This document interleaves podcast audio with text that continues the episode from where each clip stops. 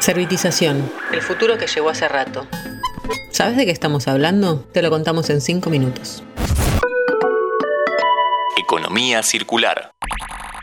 Hola, bienvenidos a un nuevo podcast de Economía Circular en Interés General. Somos Sofía Ribeto y Daniela Quintana. En este episodio vamos a hablar sobre servitización.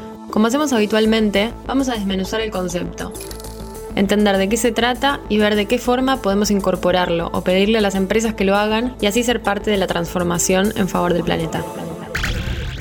Bienvenidos al año 2030. Bienvenidos a mi ciudad, o debería decir a nuestra ciudad.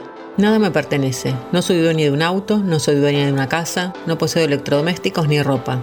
Puede parecerte extraño, pero esta ciudad para nosotros tiene mucho sentido. Todo lo que considerabas un producto se ha convertido en un servicio. Con estas palabras, Aida Auken abrió la reunión anual del Foro Económico Mundial 2017.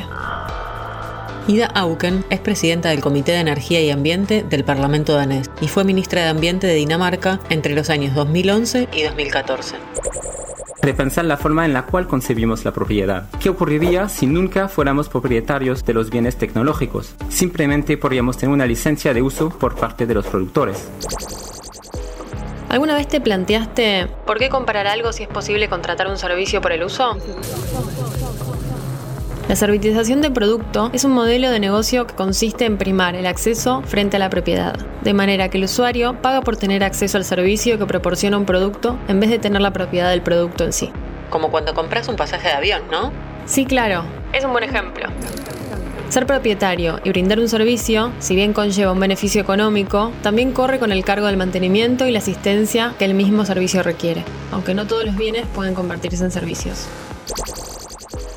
Sofi, me quedé pensando sobre el futuro del transporte en las grandes ciudades. Seguramente muy pronto los autos van a dejar de ser un objeto del cual queramos ser propietarios. En general, el punto de equilibrio que relaciona el beneficio de ser propietario de un vehículo con el costo de mantenimiento, el impacto ambiental negativo y el tiempo atascado en el tránsito nos hace pensar que capaz hay otras opciones más útiles para el desplazamiento urbano y el auto se transforma en un vehículo de alquilar para los fines de semana o demás momentos de uso recreativo, ¿no? Sí, claro. ¿Estaríamos dispuestos a tener un móvil de madre pero no poseerlo? La respuesta podría ser ¿y por qué no? Hay cosas que no poseemos. No te planteas comprarte un tren, te compras un billete, así te sale más barato. Y fíjate en las webs de compartir coche o las tarifas planas de series online. Hay cada vez más modelos que se basan en no poseer. Esto ya está sucediendo en el mundo de la música. La música en soporte físico, ya sean vinilos, casetos, CDs versus Spotify o cualquier otro servicio de música en línea. La digitalización ofrece beneficios para todas las partes. Se supone que los músicos obtienen beneficios por la escucha de cada canción. Los consumidores tienen acceso ubicuo, siempre y cuando tengan un dispositivo al que darle play, a una biblioteca casi infinita que pueden usar tanto offline como online. Para hacer uso del servicio, no hay que olvidarse de tener al día el pago de la membresía y por último, los proveedores del servicio obtienen como contraparte el dinero de los usuarios pero también tienen la responsabilidad de gestionar el almacenamiento y la accesibilidad. Por otra parte, la recopilación de datos marca un diferencial y permite que el servicio reconozca el estado de ánimo del usuario y le ofrezca la escucha de canciones similares, de autores que ya había escuchado o incluso presentarle otros, ampliando así el repertorio musical del usuario.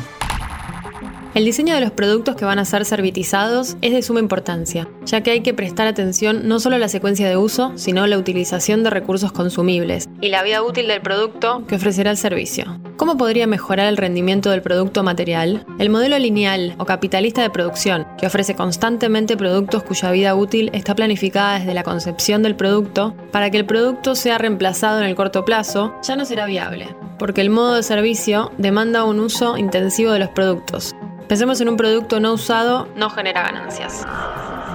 Este formato de uso se vincula estrechamente con la economía circular. Nadie quiere ofrecer un servicio con un producto que no es posible ser reparado, o que el consumo energético no sea acorde al servicio que brinda.